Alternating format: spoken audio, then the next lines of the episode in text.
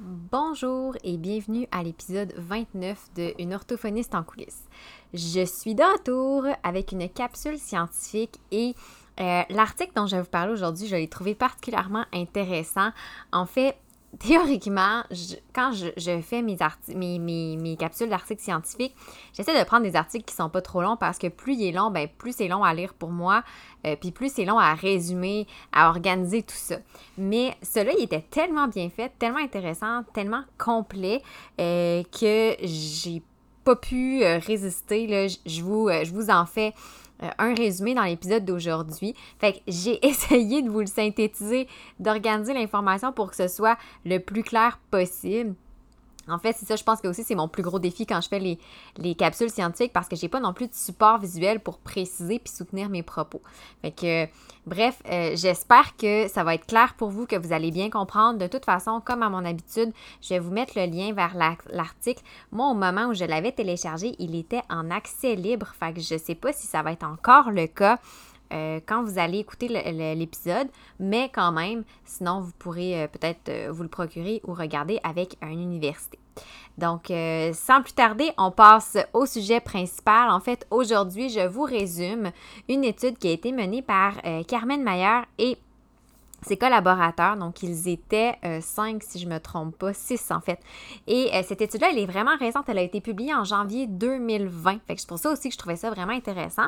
Et le but, c'est d'évaluer l'impact de l'outil d'écriture sur l'acquisition des habiletés du langage écrit, en fait, au niveau des lettres et des mots chez des enfants allemands d'âge préscolaire. Fait qu'on se rejoint pour la suite après l'introduction. Une orthophoniste en coulisses un podcast pour les professionnels touchant de près ou de loin au langage et qui veulent mieux gérer leur pratique et comprendre les enjeux actuels dans le domaine de l'apprentissage. Je suis Marie-Philippe Prodry, une orthophoniste québécoise passionnée et ambitieuse, œuvrant au privé depuis 2015. Je vous partage ici mes réflexions, mes découvertes, ainsi que mes discussions avec d'autres spécialistes du milieu. Mon but? Vous aider à mieux comprendre la réalité actuelle et les enjeux qui entourent l'orthophonie et vous donner les outils afin d'optimiser votre pratique. Avant d'aller plus loin, euh, je vais vous donner quand même quelques petites informations intéressantes pour mettre l'étude en contexte. Donc, euh, dans les dernières années, euh, les outils d'écriture électronique comme les ordinateurs, les tablettes, les téléphones intelligents, ben, ils ont pris une place vraiment de plus en plus grande dans nos procédés d'écriture. Hein. D'ailleurs, euh, les jeunes enfants d'aujourd'hui, je pense, mettons juste à ma fille qui est encore très jeune, mais ils ont plus de chances que leur première véritable occasion de lire ou d'écrire soit faite via des appareils électroniques. Euh, et ça, même avant qu'ils maîtrisent l'écriture à la main. Il y a aussi le fait que les appareils électroniques comme les tablettes, ben, c'est de plus en plus utilisé dans les contextes éducatifs à l'âge préscolaire. C'est même dans certaines écoles, les enfants vont apprendre le code de l'écrit à partir du clavier des appareils électroniques en premier.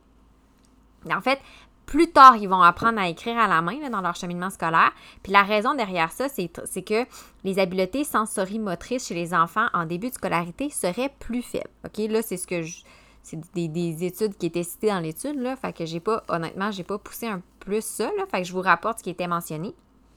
Donc, selon cette théorie-là, apprendre à écrire à la main, ça imposerait comme une surcharge cognitive aux enfants et ils doivent en plus apprendre le code écrit, fait que développer des programmes moteurs complexes associés à l'écriture à la main. Fait que quand on, a à écrire sur le clavier, ben ce serait pas le cas. Ça demande moins d'habileté motrice, donc ça permet de dégager plus d'énergie cognitive pour d'autres processus associés à l'écriture. Il y a plusieurs études justement qui étaient rapportées là, dans l'introduction de l'étude dont je vous parle qui ont démontré l'impact positif de l'utilisation de l'ordinateur, notamment chez des élèves qui avaient différentes difficultés. Il y avait une étude intéressante qui était résumée, qui euh, était faite sur un échantillon de plus de 2000 élèves d'âge primaire, qui avait montré que, particulièrement pour des élèves à risque, ils étaient en mesure d'avoir des résultats euh, significativement euh, plus élevés à l'écrit quand ils participaient à un programme avec utilisation de l'ordinateur portable faut aussi, d'ailleurs, aussi que quand on, compare l'écriture à la main versus le clavier, considérer le support de la modalité euh, d'écriture sur la connaissance des mots et des lettres. Ce que je veux dire par là, c'est que l'écriture à la main, ça demande de reproduire une forme pour chaque lettre, alors que ce n'est pas le cas en fait pour l'écriture à clavier au clavier avec un clavier où il n'y a aucune composante graphomotrice, en fait, parce qu'on fait juste taper sur une lettre. Donc, on n'a pas d'association au niveau d'un programme moteur. Et cette information-là, justement, entre la perception puis l'action. C'est important, justement, en lien avec les théories cognitives qui stipulent que le développement cognitif repose en partie sur les, systèmes moteurs et les modalités sensorielles. Qu'est-ce que ça voudrait dire, ça? Ça voudrait dire en fait que l'écriture à la main pour l'aspect cognitif serait possiblement mieux. Donc, euh, ça suggère, c'est ça, que ça relie en fait nos représentations sensorimotrices à la perception de la forme des lettres, puis ça nous soutient davantage en tant qu'individu dans l'apprentissage à la lecture que le ferait l'écriture au clavier. Puis chez les enfants, en plus de ça, l'écriture à la main, ça permet de développer, ça permettrait plutôt de développer les circuits neuronaux associés au traitement du code alphabétique en augmentant les connexions, les connexions entre les aires motrices et visuelles du cerveau. Qu'on s'entend que Bon, je vous ai rapporté les éléments que je trouvais les plus pertinents, mais il y avait beaucoup d'études qui étaient citées dans cette étude-là. Et euh, il y en avait plusieurs qui allaient comme pas nécessairement dans le même sens. Et c'est d'ailleurs la raison pour laquelle les auteurs, ils l'ont mentionné explicitement, pour lesquels les auteurs de l'article dont je vous parle ont voulu voir quel outil d'écriture entre le crayon, crayon papier en fait, le stylet sur la tablette ou le clavier était le plus approprié pour les enfants lors de l'apprentissage à la lecture et de l'écriture. Donc, le but de l'étude, c'était d'aller voir l'influence de l'outil d'écriture sur l'acquisition des habiletés de littératie au niveau des lettres et des mots chez des enfants de niveau préscolaire. Ce qu'ils ont fait, c'est qu'ils ont comparé trois groupes d'enfants dans trois conditions différentes. Un groupe avec écriture à la main avec papier crayon, un groupe avec écriture à la main avec un stylet et une tablette, et un groupe d'écriture sur le clavier sur la tablette. À noter ici que les chercheurs, en fait, ils ont mentionné qu'ils ont choisi d'utiliser une tablette plutôt qu'un ordinateur, contrairement à la plupart des études qui ont, qui ont rapporté, pour différentes raisons. Donc, eux, ce qu'ils ont dit, c'est qu'ils ont choisi la tablette parce que ça permet de comparer deux groupes avec le même type d'appareil. Donc, le stylet et la tablette et le clavier avec la tablette. On a donc moins de biais qui est associé à la différence d'appareil. Donc, on a le stylet et le crayon qui sont deux outils semblables et on a la tablette, stylet, tablette, clavier, on a la tablette qui est le point commun. Autre chose aussi qui les ont menés un peu vers le choix de la tablette, c'est que l'écriture à la main avec le stylet, et la tablette, comme je vous dis, ça offre un point de comparaison euh, par rapport au, papier crayon et aussi par rapport au contexte de classe. C'est-à-dire qu'on a juste à penser des fois à l'utilisation du tableau interactif, donc le crayon sur une espèce de tablette en fait, ou euh, le fait que dans les classes, on utilise des tablettes. Il faut noter que, par contre, la surface lisse de la tablette, elle offre quand même moins de friction que le papier, donc moins de feedback sensoriel pour le scripteur. Écrire sur une tablette pourrait peut-être rendre le contrôle moteur plus difficile puis entraîner des mouvements d'écriture moins fluides comparativement au papier.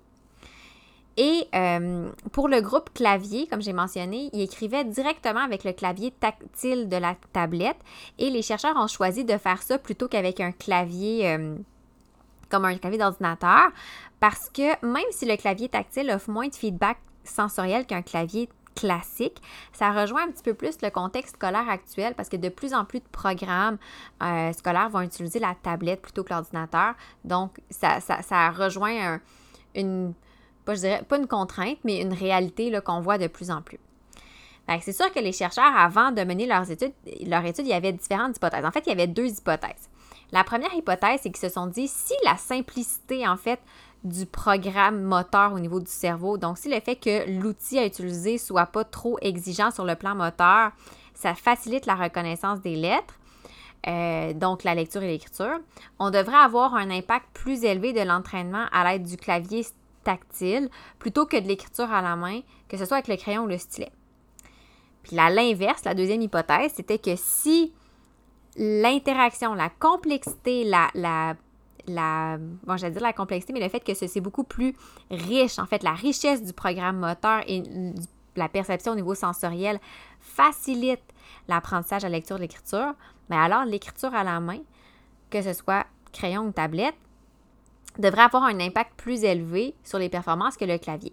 Et dans la même ordre d'idée, les chercheurs ont rajouté une petite euh, hypothèse, sous-hypothèse à cette hypothèse-là, comme quoi l'écriture à la main, selon eux, pourrait favoriser le développement des habiletés visuo-spatiales, contrairement à l'entraînement au clavier.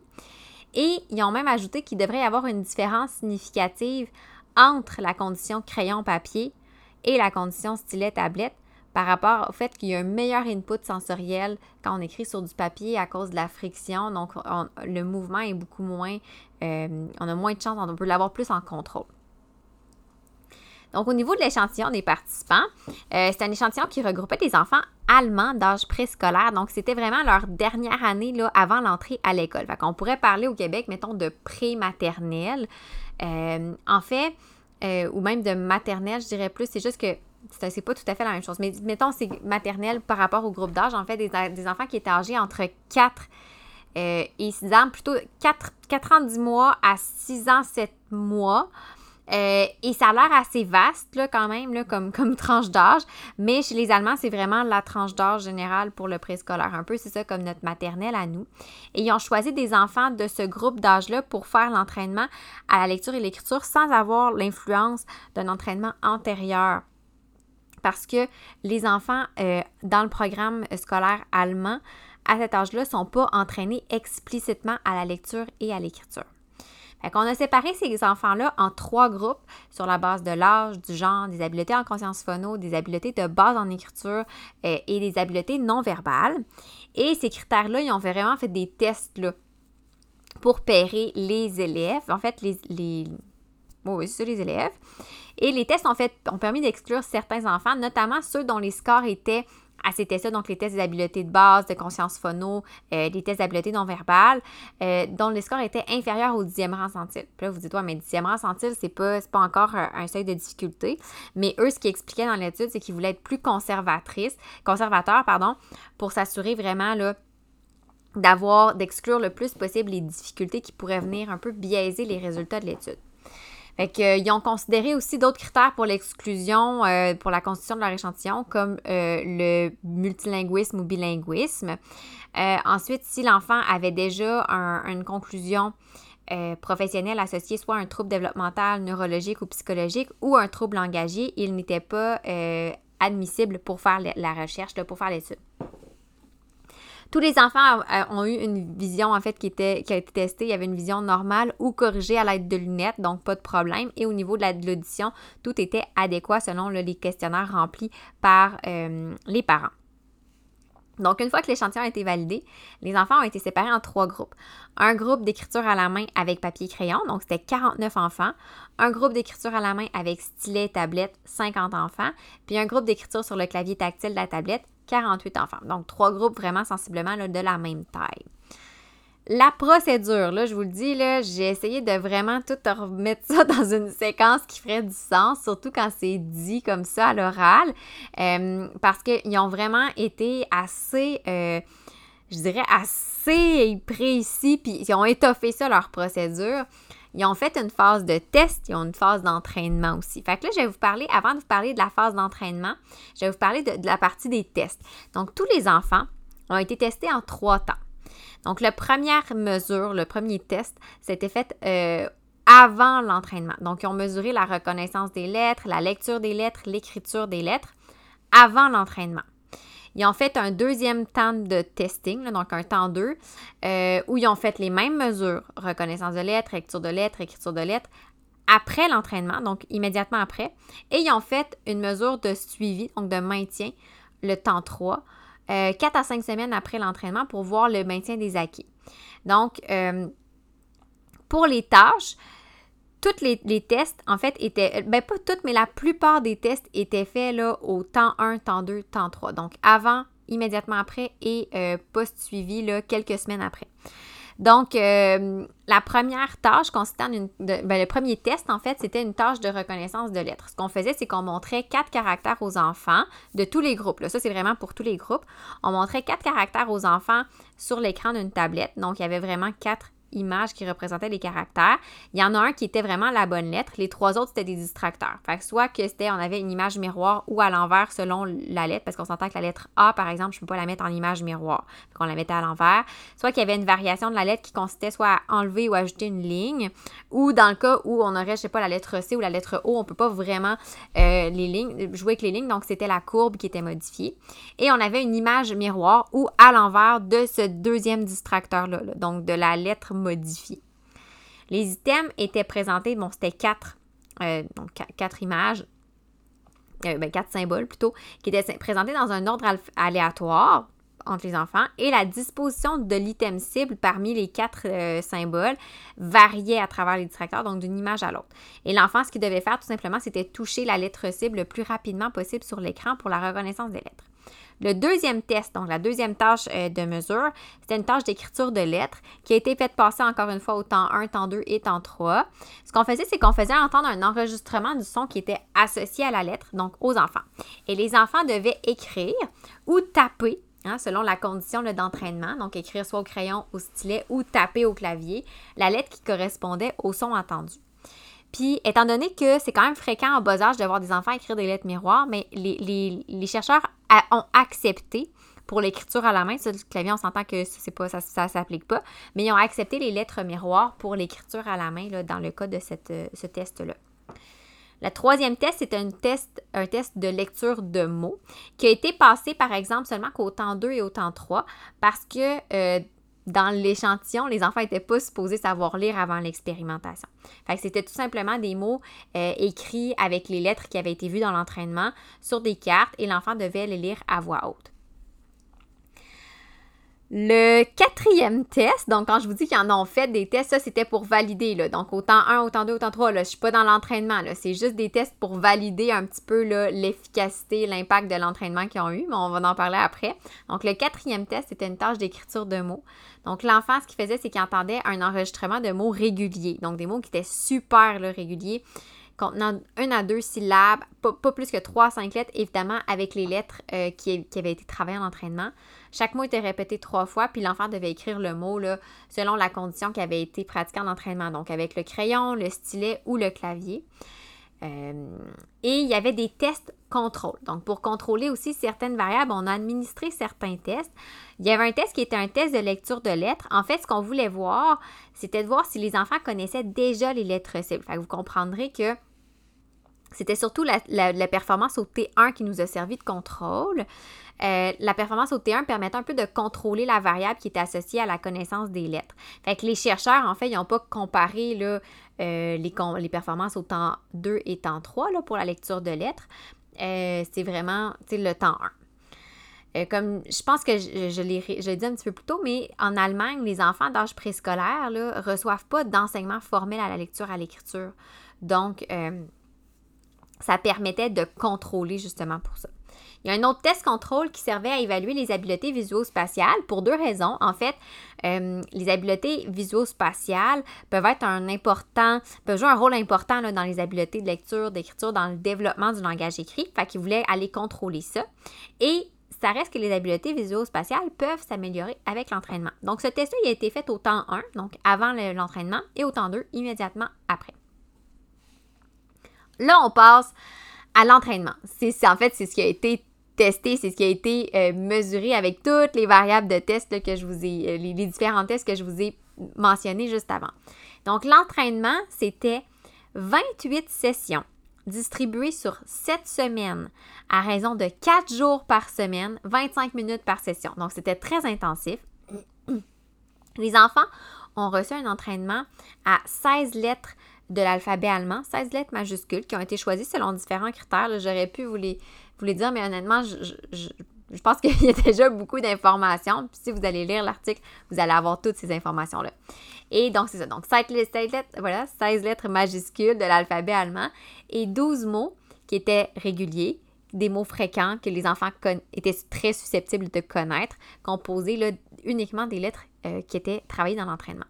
Donc, l'entraînement a été vraiment donné selon un protocole standardisé. Fait que la procédure, c'était la même pour les trois groupes, à l'exception de l'outil d'écriture.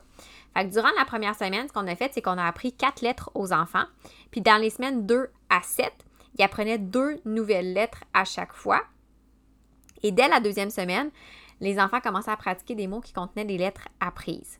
Fait qu'à chaque semaine, ce qu'on faisait, quand on présentait une lettre, c'est qu'on présentait une nouvelle lettre la première journée. On présentait l'autre, la, deuxième nouvelle lettre la deuxième journée. Puis après ça, les deux lettres étaient pratiquées en alternance pour les journées euh, d'après. Et à la quatrième journée, toutes les lettres apprises depuis les mêmes les semaines d'avant étaient revues. Vous comprenez que les enfants recevaient beaucoup d'expositions, puis même durant la séance d'entraînement, il y avait beaucoup d'expositions, puis il y avait beaucoup de feedback pour s'assurer vraiment que l'enfant avait l'exposition à la bonne lettre. Le but de l'entraînement, en fait, c'était quoi? C'est de stimuler les enfants à écrire chaque lettre le plus souvent possible puis ils ont fait ça, pour faire, ça, ils ont fait différentes activités. Il y avait une activité qui était simplement de tracer les lettres. Donc pour les enfants qui avaient euh, l'outil à la main, donc crayon ou stylet, il y avait des points à relier, que ce soit sur une feuille ou sur la tablette. Pour les enfants avec le clavier, en fait, ce qui arrivait, c'est qu'ils euh, devaient trouver sur leur clavier la même lettre que celle qui leur était montrée sur leur tablette. Une autre activité qu'il y avait à faire dans l'entraînement, c'était le zoo des lettres. Donc, les enfants voyaient l'image d'un animal, ils devaient nommer l'animal et dire par quelle lettre cet animal-là, euh, le mot commence. Et ensuite, ils devaient, sur l'image d'animal, il y avait comme des cases, là, ils devaient écrire quatre fois la lettre. Donc, que ce soit la taper, l'écrire au stylet ou au crayon sur le papier. Il y avait une autre tâche qui était d'entraînement qui était de casse-tête. Donc, vous voyez que chaque tâche faisait au moins quatre pratiques et chaque tâche était faite plusieurs fois. Euh, à travers les sessions d'entraînement. Donc, le casse-tête, c'était que pour le groupe crayon puis stylet, les enfants, il y avait comme quatre morceaux de casse-tête. Le stylet, c'était sur leur tablette, puis le clavier, même chose. Puis euh, les, pièces étaient cachées. Puis pour pouvoir révéler les pièces du casse-tête, les enfants, en fait, ce qu'ils devaient faire, c'est qu'ils devaient écrire la lettre qui était enseignée sur chacune des pièces. Puis si la lettre était correcte, ben là, ils pouvaient retourner la pièce. Il y avait une autre tâche aussi qui était une rime à compléter. Donc, chaque enfant avait un texte qui avait une courte rime et on, leur, on les avisait que la lettre enseignée, c'était, ce qui était manquant à deux endroits dans la rime. Puis les endroits étaient vraiment clairement indiqués, c'était comme souligné ou un petit encadré. Et les enfants devaient tout simplement écrire la lettre manquante dans l'espace, donc à deux endroits. Donc, vous voyez qu'on a encore une fois plusieurs expositions là, quand tout ça se cumule. Il y avait un jeu de lettres interactif. Ça, c'était plus à la quatrième journée d'entraînement. Euh, à chaque semaine, toutes les lettres étaient pratiquées sous forme de différents jeux. Euh, ils les ont super bien décrits dans l'article. Moi, je ne vous les ai pas résumés, mais il y avait comme trois jeux euh, interactifs pour pratiquer ces lettres-là. Et finalement, il y avait une activité d'écriture puis de lecture de mots. Donc, les fameux mots réguliers formés avec les lettres enseignées qui étaient pratiqués, des mots de une à deux syllabes avec 3 à 5 des lettres pratiquées, des mots fréquents. Fait que par exemple, en lecture de mots, ce qu'on faisait, c'est qu'on montrait le mot aux enfants sur une feuille. Ils devaient le lire dans leur tête et lever la main quand ils pensaient connaître le mot. Puis quand après ça, tout le monde, l'entraîneur s'assurait que tout le monde pouvait lire le mot, on le redécortiquait lettre par lettre. Puis pour l'écriture, ben, l'entraîneur, c'était un peu comme une dictée. Il prononçait le mot, le répétait et l'enfant devait l'écrire là, individuellement selon son, outil d'écriture. Puis il faisait un retour en groupe pour corriger les mots. En gros, ça, c'était l'entraînement. Donc, vous comprendrez que euh, les tâches d'entraînement étaient faites euh, soit avec le crayon papier, le stylet tablette ou le clavier tablette. Et on a fait des tests juste avant l'entraînement. On a fait l'entraînement. Donc, après les sept semaines, on a refait différents tests pour voir l'acquisition. Et quatre à cinq semaines après, on a refait simplement des tests pour voir le maintien des acquis. Sur le plan des résultats, c'est là que c'était quand même intéressant. C'est qu'il faut savoir que la performance des enfants dans les trois groupes n'était pas différente, en fait, significativement là, entre eux pour le temps 1 pour tous les tests administrés. Fait qu'au temps 1, c'est comme si tout le monde était à peu près au même niveau. Euh, par contre, pour la reconnaissance des lettres, le groupe, je vais l'appeler le groupe crayon, OK? Fait qu'on va voir le groupe crayon, le groupe stylet et le groupe clavier. Ça va être moins long pour moi, là, pour le dire. Donc, pour la reconnaissance des lettres, le groupe crayon, c'était celui qui avait la plus grande amélioration entre le temps 1 et le temps 2 et qui avait la meilleure rétention entre le temps 2 et le temps 3. Et il y avait également la meilleure courbe d'apprentissage globale entre le temps 1 et le temps 3. La différence, en fait, elle était particulièrement marquée par rapport au groupe clavier.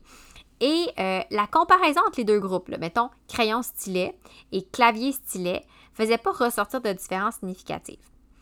Pour l'écriture des lettres, on n'a pas vu de différence significative entre les groupes, mais pour la lecture de mots, les enfants du groupe clavier arrivaient à lire plus de mots. Cependant, la différence était significative seulement par rapport au groupe stylet.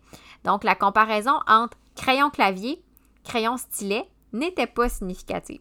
Moi, c'est ça que je trouve intéressant de, ces résultats-là, c'est qu'il y, a, oui, il y a des différences significatives, mais ça varie comme selon la tâche, selon le test, euh, entre les groupes, c'est pas la même euh, différence.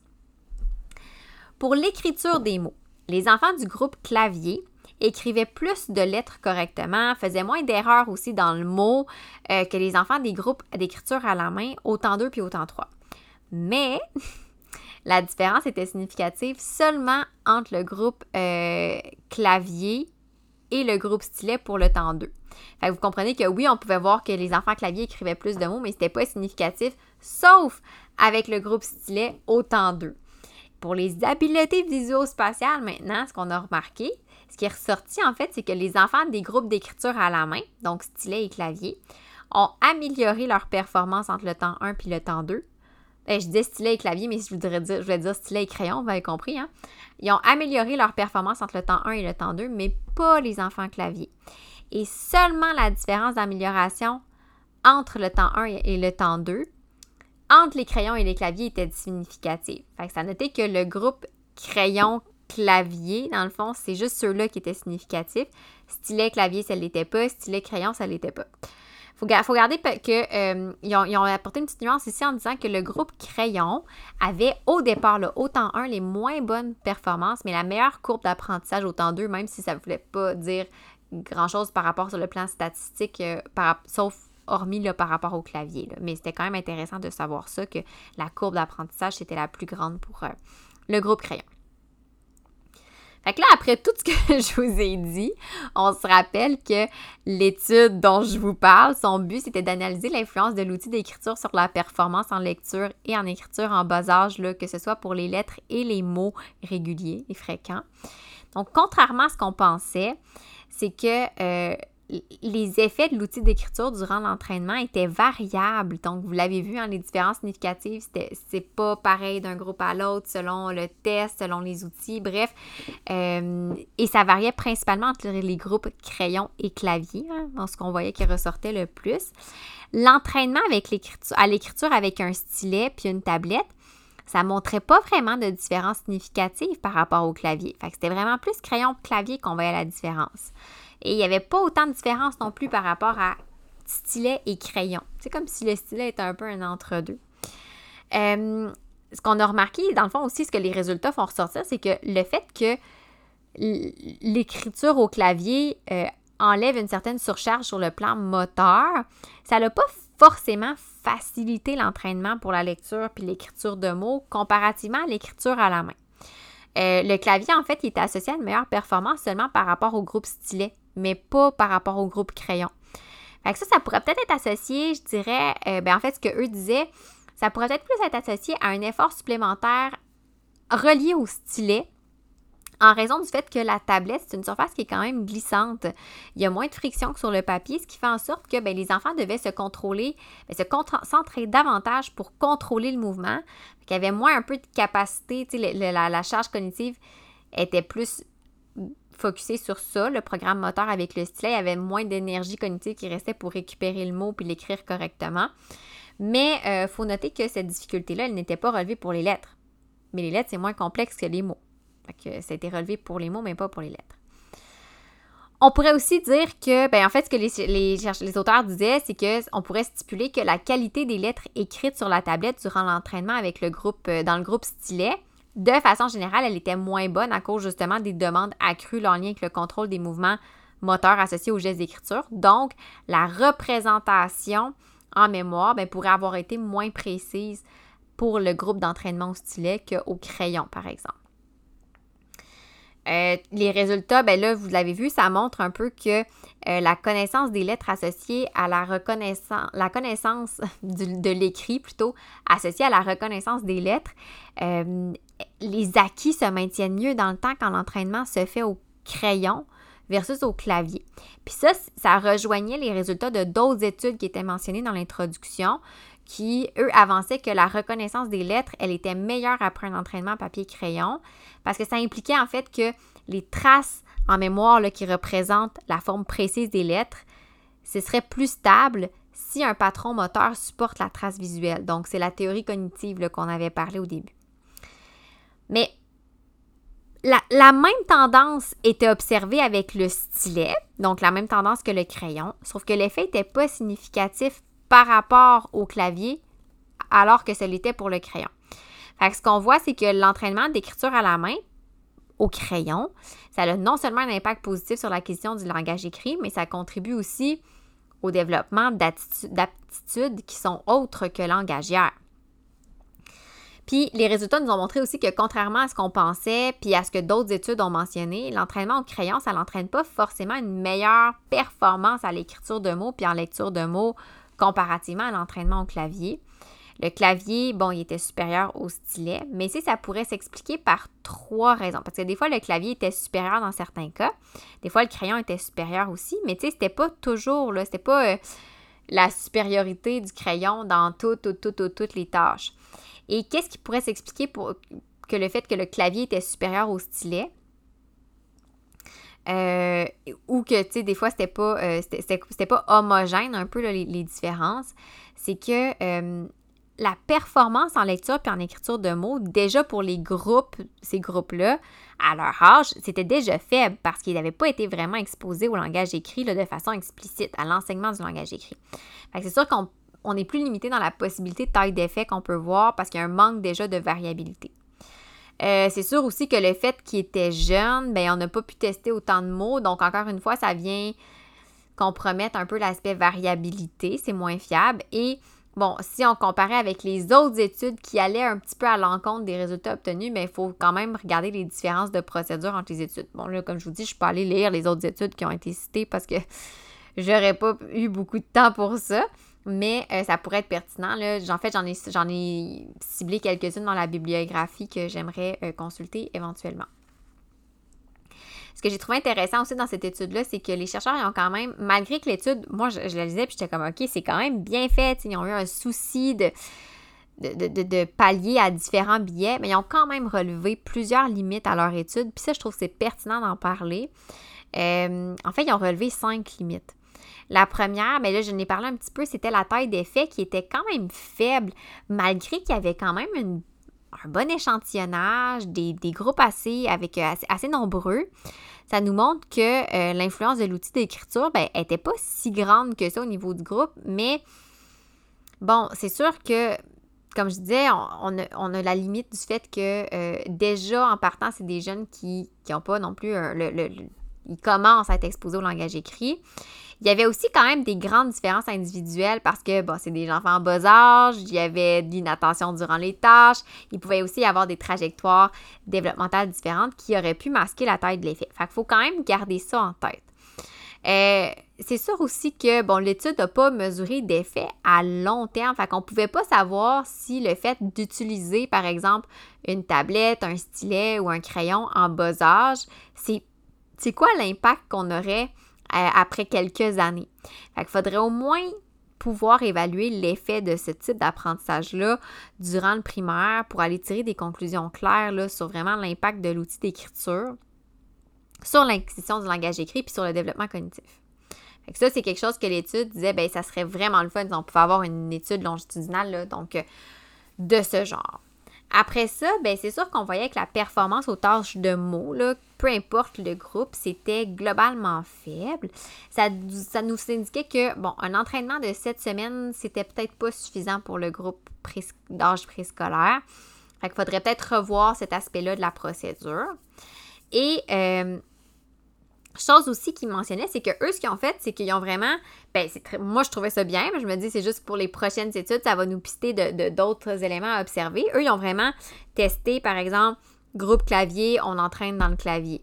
Mais ils ont dit ça serait vraiment intéressant de pouvoir mesurer les groupes en mélangeant les outils d'écriture. Par exemple, si j'entraîne un groupe avec le clavier, mais je teste avec le crayon et vice-versa, bon, c'est sûr qu'il faudrait développer une procédure un petit peu plus étoffée, on s'entend.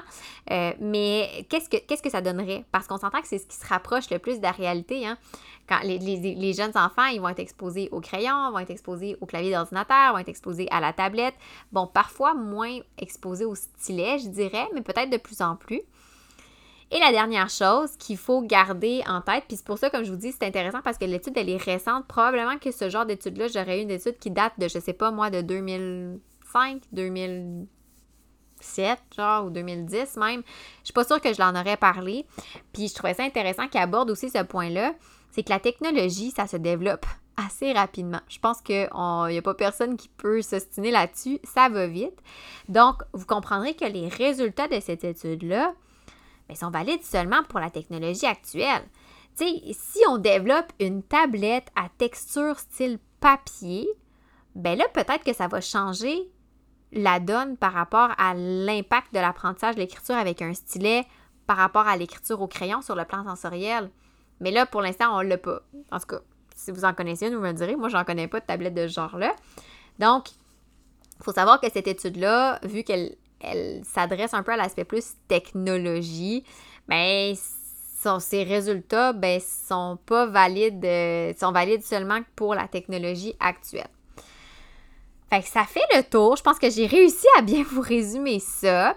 Comme je vous dis, si vous voulez la lire, cette étude-là, si vous voulez vraiment euh, décortiquer plus les détails, parce que comme moi, je vous fais un résumé, là, quand même, je vous ai pas tout, tout, tout, tout, tout mentionné. Euh, l'épisode aurait duré trois heures, je pense. Mais euh, je vais vous laisser le lien de l'étude dans les, la description de l'épisode.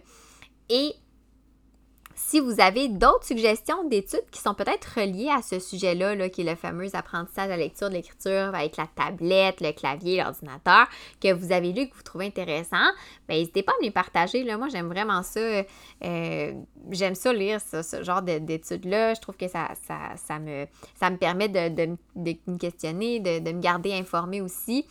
Donc, n'hésitez euh, pas, si vous en avez des, études, puis même sur d'autres sujets aussi là, que vous trouvez intéressantes, que vous aimeriez euh, me partager, que peut-être vous aimeriez que je partage aussi sur le podcast, ça va me faire plaisir de le faire. Et sinon, ben, je vous souhaite une belle semaine et on se dit au prochain épisode.